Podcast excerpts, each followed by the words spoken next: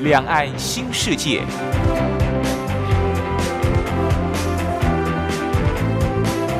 这是一个让您打开视野、胸怀两岸、放眼全球的云端世界。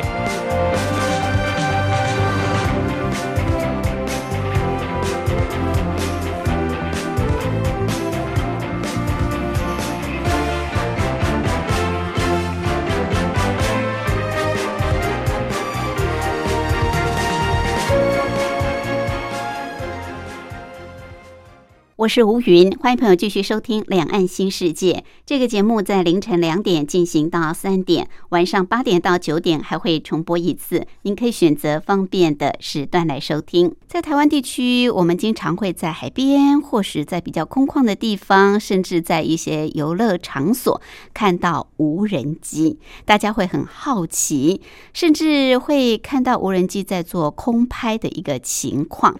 其实目前无人机在两岸的发展都非常的快速，尤其是在中国大陆，这些年它的速度简直就是一日千里。其实最早无人机是运用在军事方面，不过现在无人机的运用已经啊涉及到我们日常生活的方方面面，甚至运用到呃像是体育、物流、农渔业，或者是。更进一步，未来可能是在国防作战方面。我们今天在节目当中就特别邀请资深媒体人白德华来跟我们聊一聊这些年中国大陆的无人机发展的情况，以及未来两岸在无人机的发展方面有没有合作的可能性。好。另外，今天还有一个小单元是两岸用语大不同，主要是跟大家来介绍相同事物在两岸的用语用词。音乐过后，我们先进行第一个小单元：两岸用语大不同。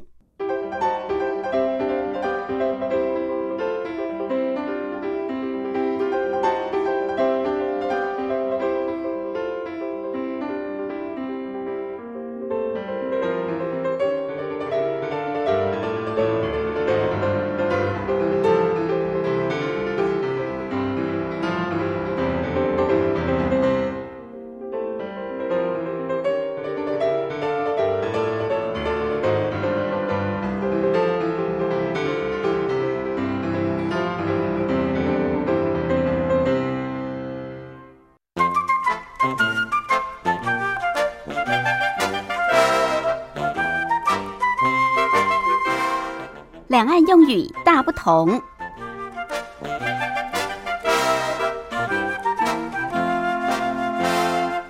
季节交替的时候，比较容易感冒，因为天气变化。啊，像是呃春天进入夏天，夏天进入秋天。那现在感冒的病毒越来越强，所以像过去可能你睡个觉、喝个水就可以好了，但现在呢，大家看病看习惯了，好像感冒都得要去看医生。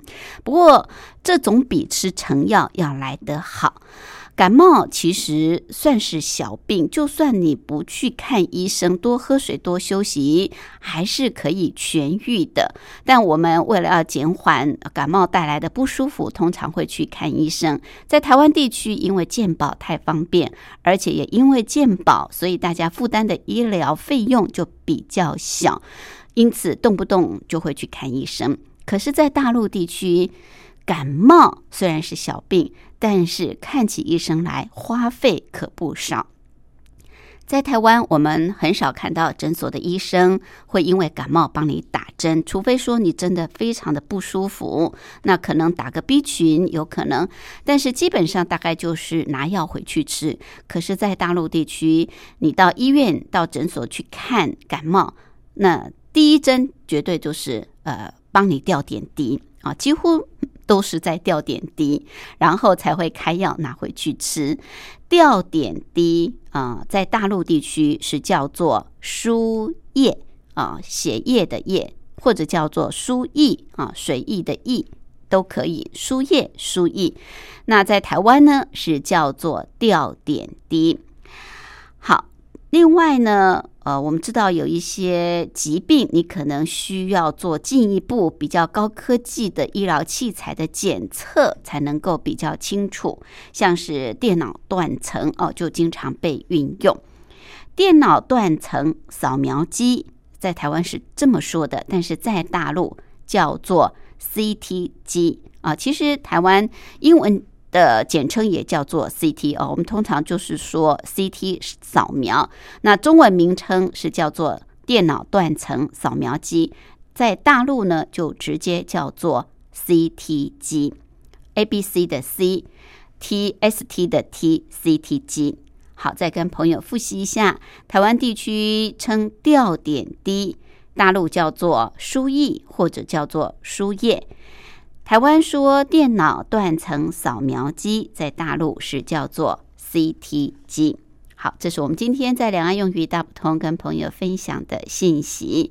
好，我们再来安排首好听的歌曲，就进入今天的主题单元。李佳薇所带来《反派情人》。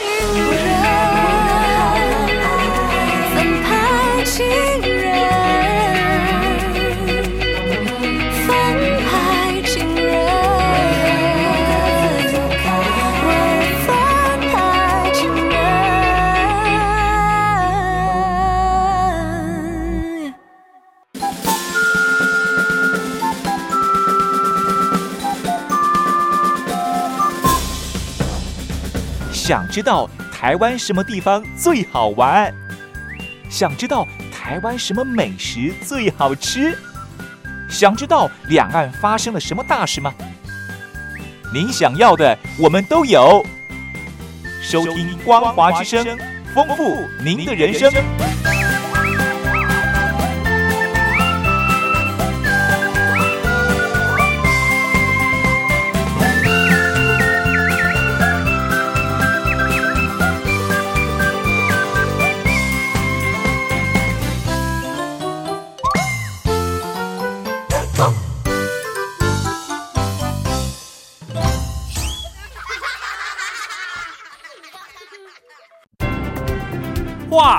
两岸。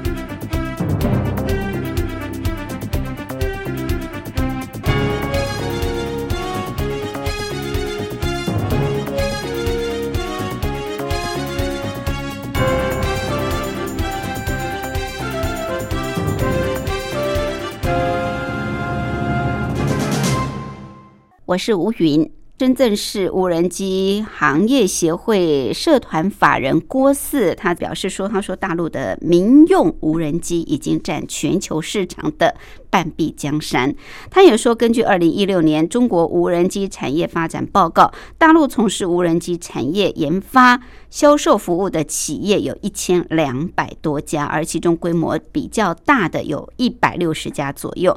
目前已经形成配套齐全的研发、制造、销售。跟服务体系，好，我想有关无人机的这个产业，特别邀请资深媒体人白德华来跟我们聊一聊无人机在两岸这个产业目前到底发展的情况是如何。主持人好，各位听众大家好。好，台湾玩无人机的这个年轻人也不少啊。但是我们通常看到这个无人机，好像一般来说，大概就是空中摄影之类的比较多，对不对？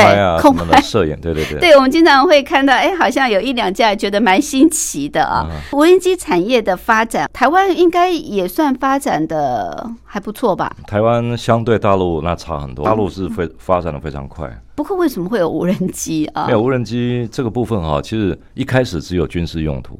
哦，开始是从军事用途。因为实际上我们知道无人机最开始起源是美国嘛，因为美国那边的话，它很多高科技，因为它的航 NASA 这个航空航太这一块，它本来航太工业就很很发展很快哈，尤其航空这一块。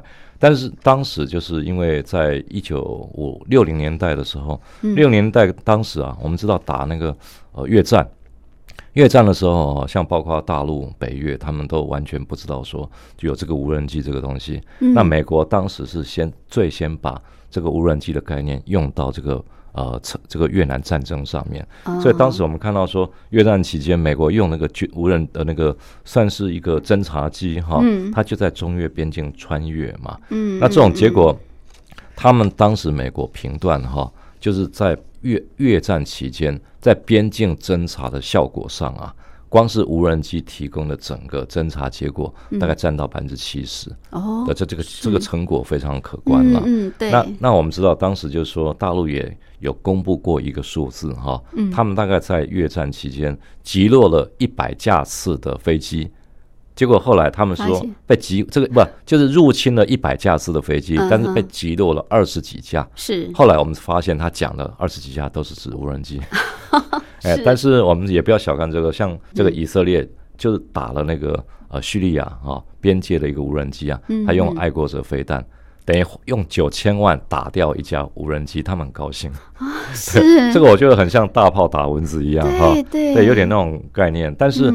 当时美国哈，你看从在越战的时候开始用无人机的时候啊，嗯，那他们也想到，因为这是高科技产品，当时六零年代，对，所以他一坠落被打下来，他也没差，他不怕，为什么？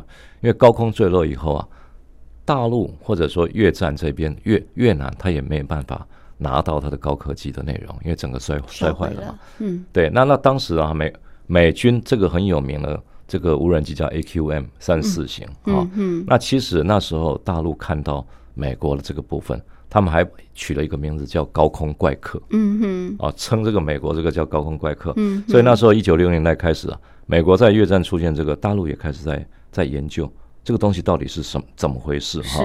所以我们看到大陆一直到一九六五年，他当时就就在北京解放军哈成立了个两栋幺的这个研究所。嗯，那这个两栋幺其实本来本身就是一个无人机研究所。嗯，那它跟北京的这个航太工业啦、航太大学、航空大学、北京的航空航太大学哈，他们合作，那就开始在研究这个无人机。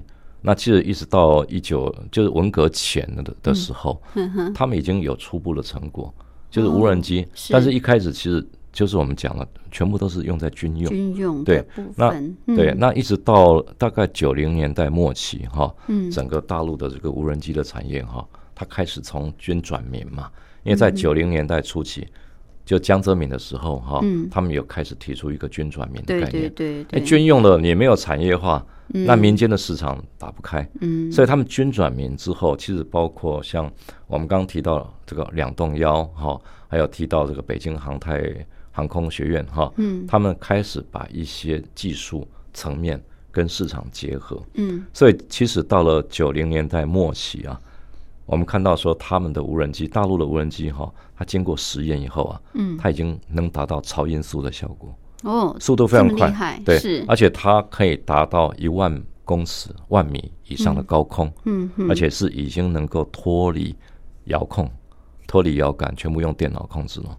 那甚至它的机翼最长可以达到接近十二公尺，嗯哼，哦，这个跟我们说遥玩遥控飞机那个概念是完全不一样，是，而且你说到了现在。变成中美两个大国哈，在无人机军用这一块竞争非常激烈。它像美国，他们已经无人机发展到什么程度？哎，它可以取代 F 三十五战机、隐形轰炸机。是，对，所以它现在已经开始慢慢在转变一个概念，航母啊，现在开始准备用无人机了。哦。用无人机来用无人机来取代，因为它的功能它太方便，成本又低。嗯，然后你想想看，如果是无人机的一个这个战斗群啊，嗯，那很可怕，因为很多你用轰炸机也不不适宜。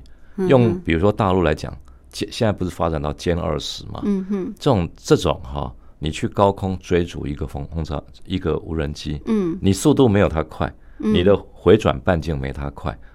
而且它一你跟着它转的话，你可能因为考虑到那个战机机身本身的稳定性，对它有时候甚至会自己会出问题。是它还没有发展的，因为无人机毕竟体积小嘛。对，所以这个其实慢慢在军队里面都已经开始，就无人机已经扮演开始一个有一个革命的角色。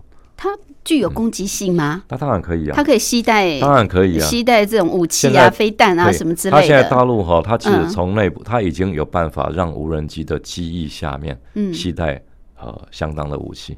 嗯，对，是是是，所以它不纯然就是只是侦察用的啊，它已经是有攻击性的一种战斗机了。他们现在其实慢慢的哈，我觉得是朝这个方向发展。嗯嗯嗯，对。但是你你说整个要完全取代。呃，真正的战机，战机那也不可能了，因为战机还是有战机的一个存在的价值，是，就是要看，我觉得是要看你要发展什么样的战争，对对对。那当然，我觉得还是军事用途就是这样，嗯，但是民间的用途哈，嗯，我觉得无人机。在市场上的运用是更广泛。对，到底这个无人机哦，它在哪些领域可以好好的来发挥它的功能？我想大家也很想知道。我们不要想它只是空拍，它可能只是军事上哦。有关这个部分哦，我们待会儿来请教副总编。其实现在中国大陆的这个无人机的发展真的速度非常的快速，而且非常的成熟。那到底他们现在发展情况啊有？多么的快哈！那为什么可以发展的这么快？我们也要进一步来请教副总编。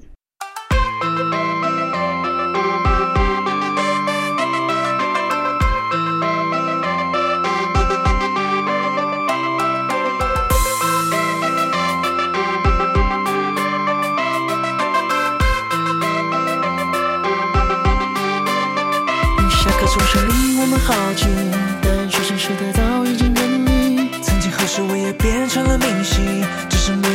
光鲜和亮丽。其实我想当粗心，其实我想当钢琴，但是我会担心有没有人找我签名。已成了巨星，家人都不太相信，还是会去做生意。把他们的无意叫他人迷。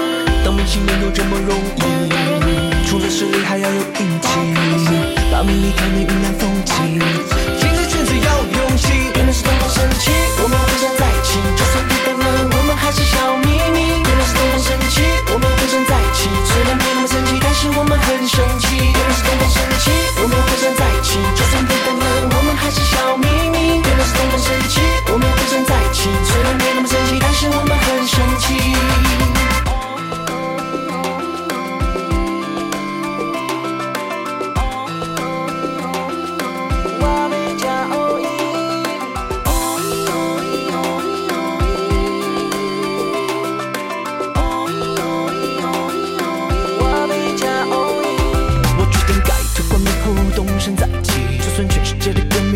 剩下你也足以让我为你坚持下去。哎呦，或或或或或或或许，或许我 Hello，你不认识我，我叫做金浩，我叫做弹头。许多年以后，我退到幕后，叫我的小孩自己要加油。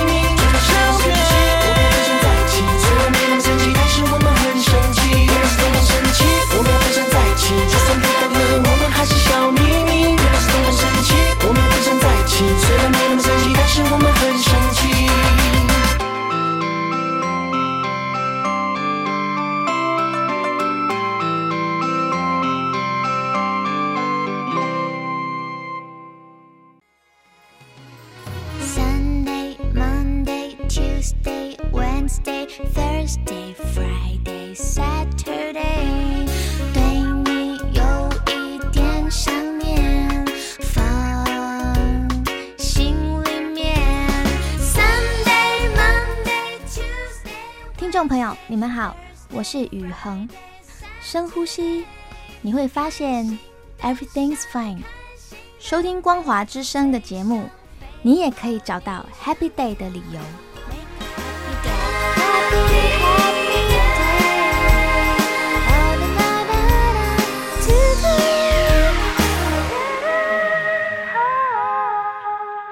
我是吴云，我们今天节目的贵宾是资深媒体人白德华，德华今天跟我们探讨的是无人机哈。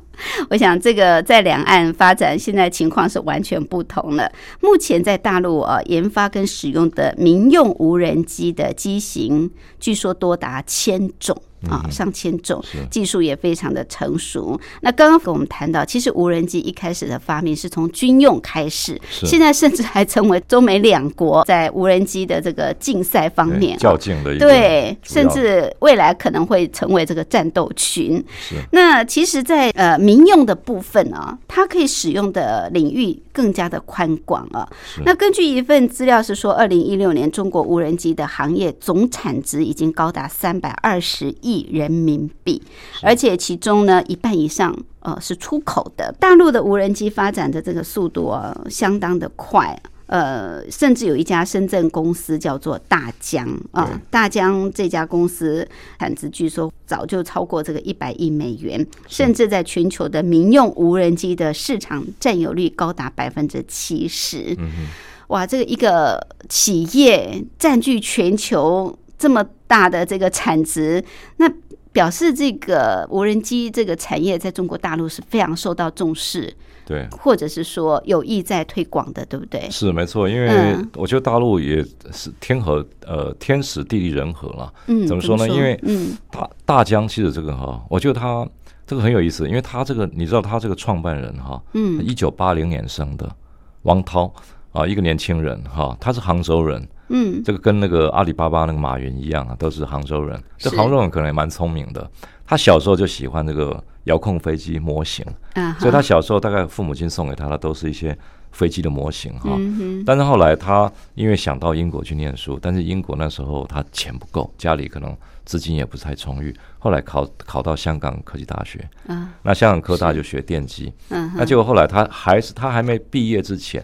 他已经开始对遥控的东西很感兴趣，所以他大四啊，已经自己哈就是呃有一些专利的发明，嗯发明一些遥控的东西哈。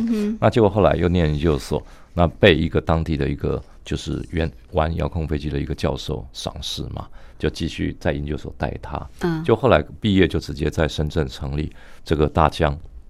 但是大疆它一开始成立的时候，它也不是说很一帆风顺，因为这种还是要资金啊。结果后来对对。后来其实我觉得哈，大陆有一点很厉害，就是它的风险投资，他们有这个眼光。嗯。比如说，他到二零零六年之前哈，我们知道他二零他其实成立的时间是在呃两千年多，二零零五零六左右。嗯。但是他不到几年的时间啊，他得到的风险投资哈，呃，各有两笔巨款，一个是大概五千万美金，一个是七千五百万，都是当有的是合资的，有的是当地的投资，是天使投资哈。嗯但我觉得这一块的话，在台湾其实就没有那么幸运，嗯因嗯为台湾你弄一个这个遥控飞机，谁会投资你那么多？对但是这个其实是一个企业一个技术要成长很关键的部分。没错你有没有资金是一个很重大的问题。是所以我觉得他们一开始就是这样，而且我觉得对那个大疆来讲，很重要一点的转型就是他在得到风险基金以后，哈，他其实从一开始生产的一个呃一种一个系列之后，慢慢转型，它其实一直转型到一个推出一个叫 Phantom，就是幻影。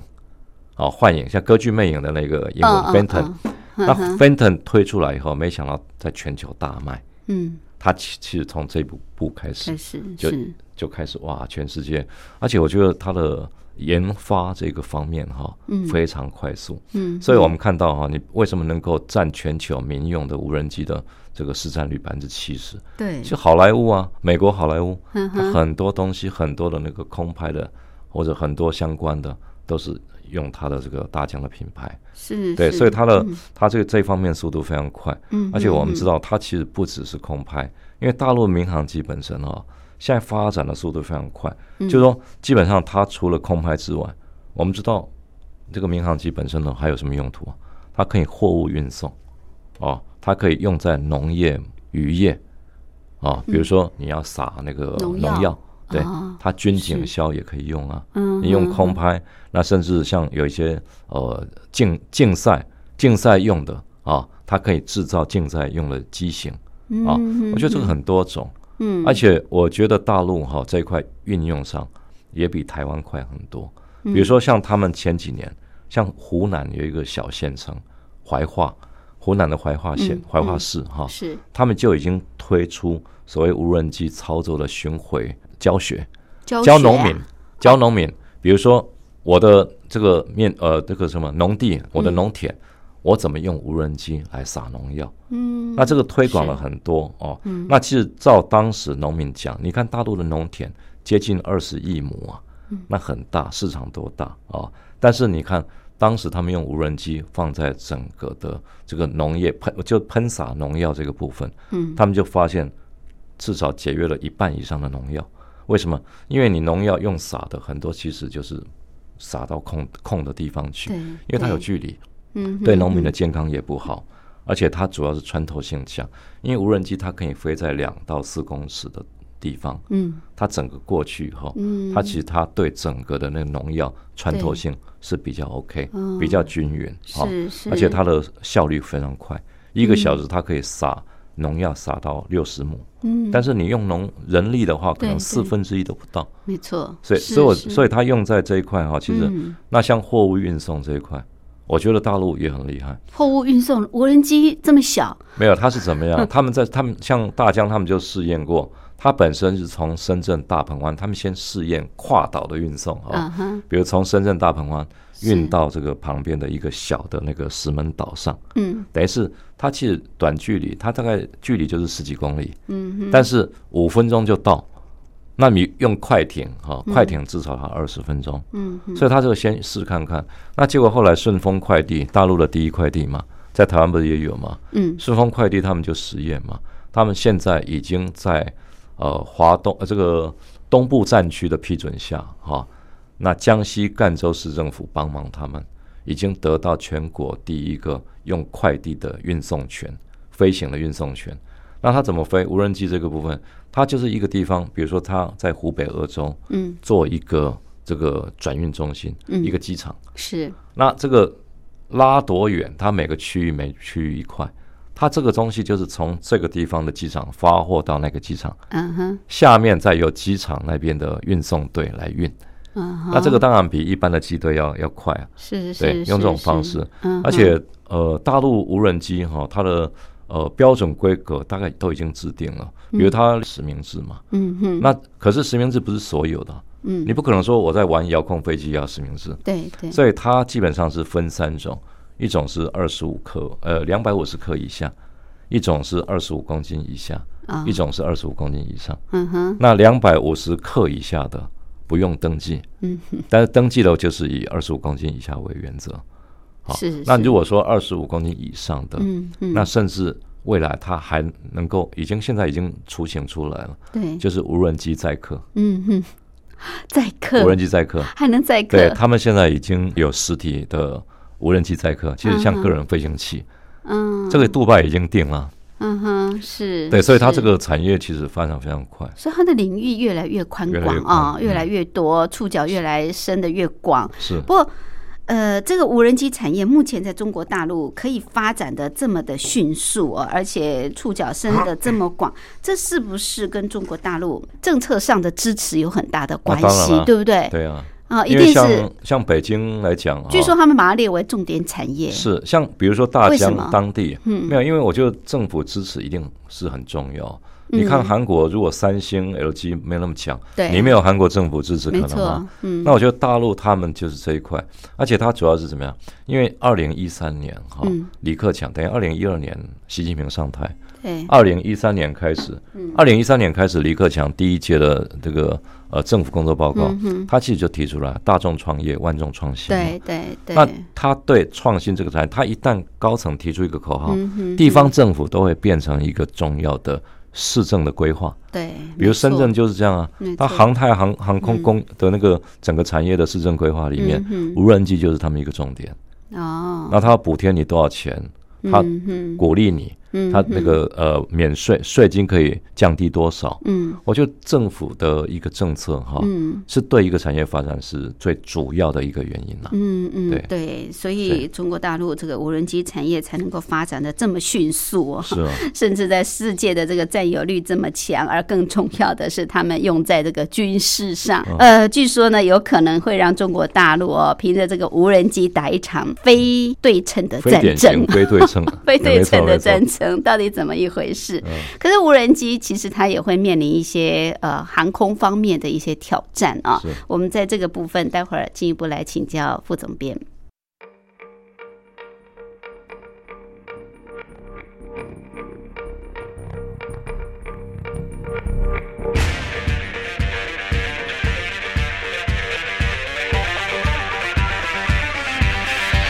在天堂跌倒，在地狱站起来，我不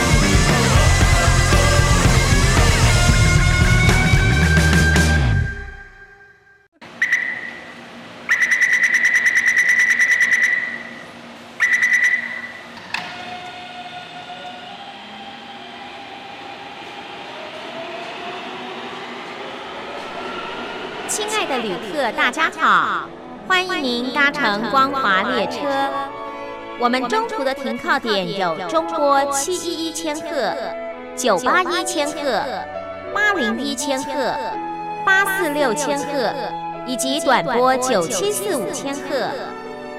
希望您随时利用这些频道上车，和光华之声的朋友们一起翱翔天际。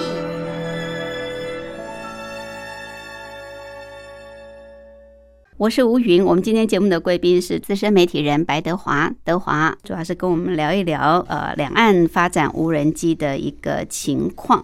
那刚刚也特别谈到了，就是中国大陆发展无人机这个产业真的是相当的迅速哦，而且这个触角越伸越宽广，它应用的层面非常的广泛。一开始是在军事方面，但是它现在呢应用的领域已经宽广到像是体育的竞赛，像是物流的服务，呃运动的摄影哈，还有就是农业的使用啊，几乎呃在很多的层面都可以透过无人机来节省很多的人力，也提高很多的效率。不过说到这个军事的部分，它是无人机发明的一开始，对不对？是没错本来是用在军事嗯，那现在未来也可能是能不能决战天下的一个重要利器啊。是中国大陆有高科技公司啊、中国电子科技集团公司哦，他们展示了一百一十九架无人机的集群技术，嗯就成为最大规模的无人机集群。是英国的《金融时报》就表示说，当中国量胜于质的生产模式运用在军事领域的时候，再加上民生科技跟国防发展的界限趋于模糊，中国大陆已经在无人机领域跟美国不相上下。那说如果这样子下来的话，通过人工智慧的串联，无人机集群将成为未来战场上的王者。中国大陆有可能凭借它打赢一场非典型的战争。是没错，运用在军事上，对，这会不会跟中国大陆政策上的大力支持也有很大的关系呢？系因为它这是国防强军政策，军队要能上战场，上战场就要能打赢仗哦，这是习近平 很大的一个理念嘛。嗯，这无人机在政策上，对对，因为大陆它它其实 AI 哈这一块它发展的也很快。是。那我觉得它整个高科技产业啦，包括他们整个那个中长程的规划，嗯。是非常的嗯细致啦。细致啊，因为实际上我们知道中国二零二五嘛，等于是习近平最近的这一次规划，还包括呃十九大之后，对，它一直到二零三零年之前哈、整个国家的产业高科技的计划几乎都已经完备了。嗯嗯，所以我们在看，如果说这一块加上 AI，加上网络平台的串联，嗯，那包括无人机的这个运用哈，对，它这一块其实整个发展是非常快，都算是高科技里面呃一个算是跳跃式的一个成长。跳跃式。那台湾就是少了这一块。嗯那台湾其实各自为政啊，各自发展，所以我觉得哈，嗯。大陆这个中央集权、中央威权，它有一个好处，它就是很多东西、很多产业，它有很多的推的话，它要推，嗯，就而且是一条边，没错，嗯而且它中央速哈，它有相关的智囊，嗯，它每一个科技智囊，这个什么哪一个社会科学、自然科学的智囊，它很多，嗯它不定期的召开一个会，提出一些全球最尖端的科技。嗯，那你说像这种情况，它以后 AI 放在无人机上，对，这个是很可怕的一个发展是。是，我相信其他国家也不见得有那么快，嗯哼，是啊。呃，不过现在就是因为中国大陆这个发展无人机的速度这么快啊。嗯好像也对这个民航规范带来前所未有的挑战啊是，因为它毕竟会对航空对。这个航线啊各方面也也是对会造成困扰啊。没。错，它它可能会面临什么样子的一些没有，我觉得问他可能因为像开始实名制嘛，是是。他其实就是担心说有一些情况要管制上，嗯呃嗯，会造成很多这个民航的嗯。这个出现的问题嗯哈。但实际上，大陆的民航哈，它其实蛮有趣的，因为实际上，呃，无人机这一块，如果是呃除了民用的这一块，军用的现在也是有，嗯甚至军队的研发这个单位，他们本身还是有很多无人机在试飞。对呀，但是，所以我们常常看到嘛，民航机大陆的民航机常常会误点。没错常常啊，跟你一下子就宣布没有原因，他不告诉你原因。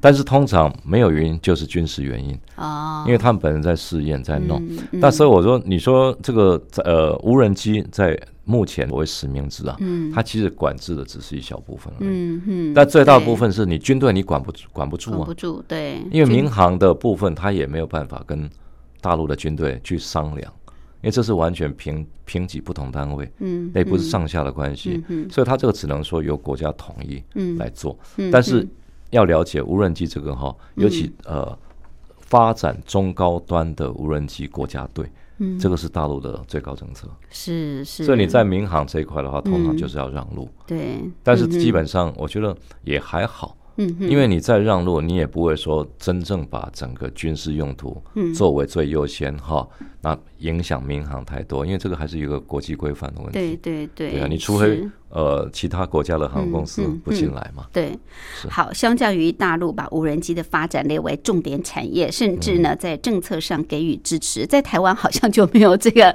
这么好的这个政府的力量的支持哦。不过年轻人玩无人机的也蛮多啊，是在台湾现在整体的发展到底是如何？两岸有没有可能合作呢？台湾呢、台湾这一块，我觉得现在目前其实有一些呃我们了解的情况哈、嗯就是其实零附件这一块的个别的产业做的都不错。零附件，零附件是比如说它的机翼本身、雷达的部、马达的部分，嗯我们都很强。是其实我们有一项有无人机协会成立嘛，那当时无人机这个协会算是就台湾无人机应用发展协会。对对，对我们知道他那个理事长张国正以前也是民航界的一个尖兵啊，嗯哼这个老前辈了嗯哈、他其实提到，就是台湾其实现在最糟糕的一点就是我们厂商没办法整合起来。比如说，他提到一个例子哈，他那时候他讲到说，台湾做马达的嗯。有一个公司，它是做马达，它这个马达哈做到连美国大概有七十趴的市场，无人机的市场，嗯马达是用它的。哦可是他翻遍资料，他找不到这家马达公司，为什么？因为他没有政府的，他完全不参与政府的，因为政府也很少支持，嗯很少协助。嗯哼哼，然后另外，他都都是自生自灭，都自己去发展自己的。嗯哼，政府表示怎么样？政府根本没有去管这一块，是是，那也没有资金的的扶持扶持，嗯哼哼因为你没有资金的给予的话，一般民众也一般厂商小厂商也不去找你。但是他就觉得这个是很可惜，可惜因为台湾其实在有一些技术上是很强，嗯哼，但是都是各自各单打独斗，对对，各自独立、各自发展。是，但实际上，如果说能够把整整个整合起来，他说我们台湾其实不见得没有条件跟大陆一拼。嗯，对对，那这个当然是第一步了。是。那另外第二个就是很简单嘛，就是你政府要有资金支持嘛，对对对不对？你你前瞻拨一小块也可以嘛，对不对？是对是啊是，不过你刚刚特别提到的，就是两岸的这种呃合作啊、嗯这个层面。刚刚你也特别提到，就是台湾的这个台湾无人机应用发展协会，对对对那他们最近也跟中国三 D 列印创新培育工程嗯的这个部分啊、呃来做一个，好像签了这个合作协议，就是说未来会在无人机三 D 列印跟成立。科普基地还有教育训练方面做合作，是那甚至呢，这个台湾无人机应用发展协会也提到，就是说大陆的无人机发展当然是领先全球，不过台湾也在积极发展。那两岸其实有很多合作的空间啊对，。没错。嗯那如果说像是在呃科普的这个部分，或教育训练，嗯或者说无人机三 D 列印这个部分啊，那其实。台湾这部分其实也还蛮蛮不错的啊，对因为这一块的话部分还蛮强的，没错，因为它主要还是涉及到呃高科技产业的问题，对对，像伺服器的问题，这个本身就是一个一个无人机很重要的零组件嘛。是是。那伺服器的话，台湾发展不会比大陆慢。是那这一块的话，就是说取长补短，嗯哼，因为两岸各有各的一个优点优势嘛。啊。那嗯台湾比如说研发的能力也蛮强，嗯，因为现在这一块台湾基本上呃研发这一块是没问题，嗯哼，但是我们缺少的是资金跟市场嘛。嗯，那这一块正好是大陆的强项嘛。对对，那大陆其实现在你看，它其实你说一个大疆如果在台湾，嗯。它能够发展那么壮大吗？不可能，嗯因为没有政府的资金，嗯哼没有风险基金，嗯没有那个市场。是，那 OK，我们也可以往外，比如说从美国市场，对对，但是两岸其实合作嗯。就是一加一大于二。嗯，我觉得这一块是最最能够做的一个方向嘛。是是，那政府按理应该要更鼓励这一块。嗯嗯，因为我觉得这一块如果缺少哈，嗯你单打独斗下，大陆它还是可以发展很快，对，因为它市场大，但是台湾会被排挤，台湾会被排挤，而且会是。边缘化，很可惜啊是是。好，我们也希望这个呃两岸能够在无人机这一块啊，这个有更好的这个合作啊，希望我们的技术更能领先全球。好，非常感谢资深媒体人白德华针对无人机在两岸的发展现况跟我们做分析跟探讨，谢谢。好，谢谢主持人，谢谢各位听众的收听。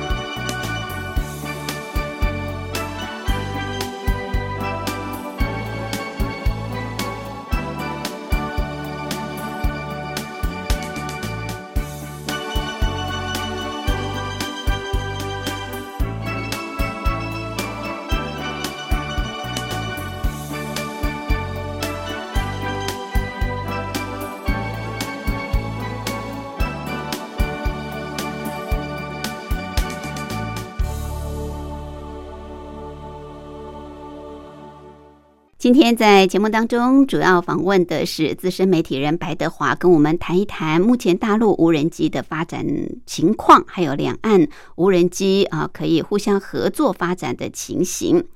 但是事实上，我们也知道，现在中国大陆在无人机的发展，不只是在民用航空方面，更重要的是在呃所谓的无人机群，也就是运用在军事方面。那么，这所谓的无人机群，呃，就是大家所熟知的蜂群无人机。它主要就是利用数量上的优势，来对呃这个敌军啊实施这个防空的压制、火力的攻击、电子的干扰等等。那说到这个蜂群无人机，很重要的就是它可以在第一波就配合其他有人的部队。来打击敌军的指挥中心、防空系统、海空军的兵力，还有飞弹阵地跟雷达站等等。另外呢，它在完成第一波打击之后，蜂群无人机还可以进行打击作战的效率评估，搜寻敌军残余的兵力，以利后续的打击。我们知道无人机群作战一般来说哦，它是具有一定的思维能力的，它可以自主的去协调对敌展开行动的，算是成本当中呃是比较低的，而且呢，它可以用中小型的无人机群。其实一开始在设计无人机群，也就是所谓的蜂群无人机，蜂就是蜜蜂的蜂啊，蜂群无人机。它是假定单机受到打击，然后邻近的机群可以采取饱和式或者是自杀式来攻击对方。两千零一十六年十月的时候，美国海军有三架 F 十八战斗机就投放了一百零三架的小型无人机，这开启了。蜂群无人机攻击系统的发展，刚刚在节目当中，资深媒体人白德华也跟我们谈到，当中国大陆也研发出一百零三架的小型无人机发展的时候，那么其实就已经开启了美中两大国在无人机，也就是蜂群无人机方面的一个竞争态势。一般来说，像这个蜂群无人机，它的功能啊，主要有几项。第一个就是它会不间断的去侦查跟打击。蜂群无人机的成本很低，未来呢，它也会以高密集、高协同跟智慧化的优势，对敌军进行全面而且又精准的及时化的监侦跟打击。第二个功能就是它是以小。博大的系统化的作战，小型的作战平台不但可以分散敌军反击的风险，而且容易管理维护。平台之间也可以很快的互补跟替代，来降低甚至呢歼灭敌军联合作战系统。第三个功能就是它是可以非常快速的反应。随着 AI 以及资讯技术的发展。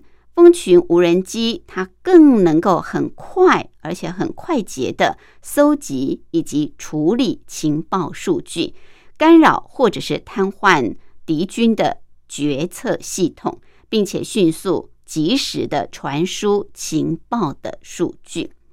第四个功能就是它的成本很低，而且它风险很低，因为是无人机啊。那蜂群系统的无人机，它的成本呢，当然是呃远远低于一些其他比较复杂的，像 C 四十一 SR 系统。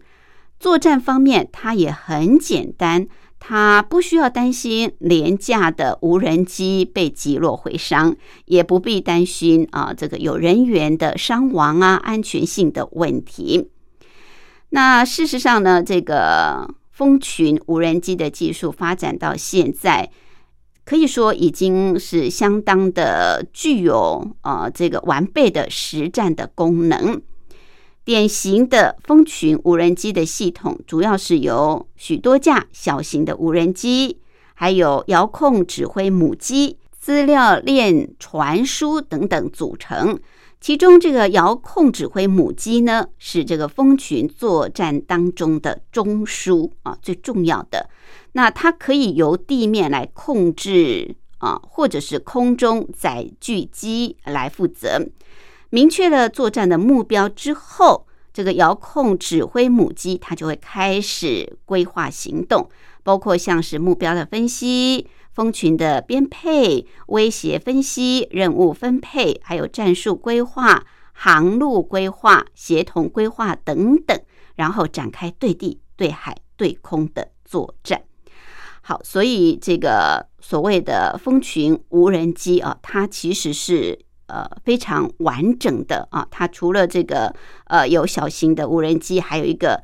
遥控指挥母机啊，最主要就是这个遥控指挥母机。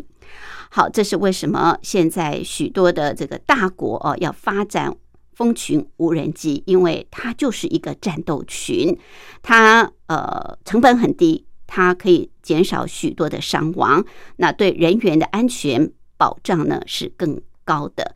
所以未来呢，这个蜂群无人机，这个所谓的无人机战斗群，恐怕就是在战场上很重要的主力之一了。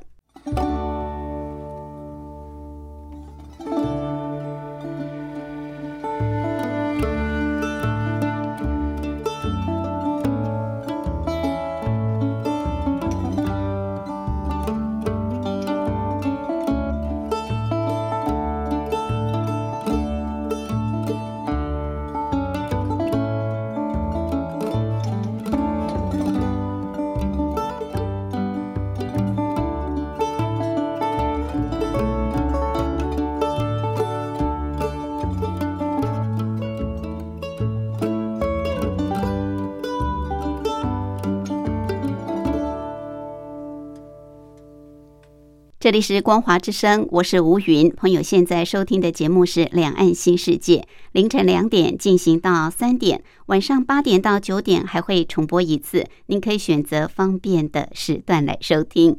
很快的，今天节目进行到这儿也接近尾声，非常感谢朋友的相伴。有任何宝贵意见，都欢迎您随时随地来信给吴云，寄到台北邮政一七零零号信箱。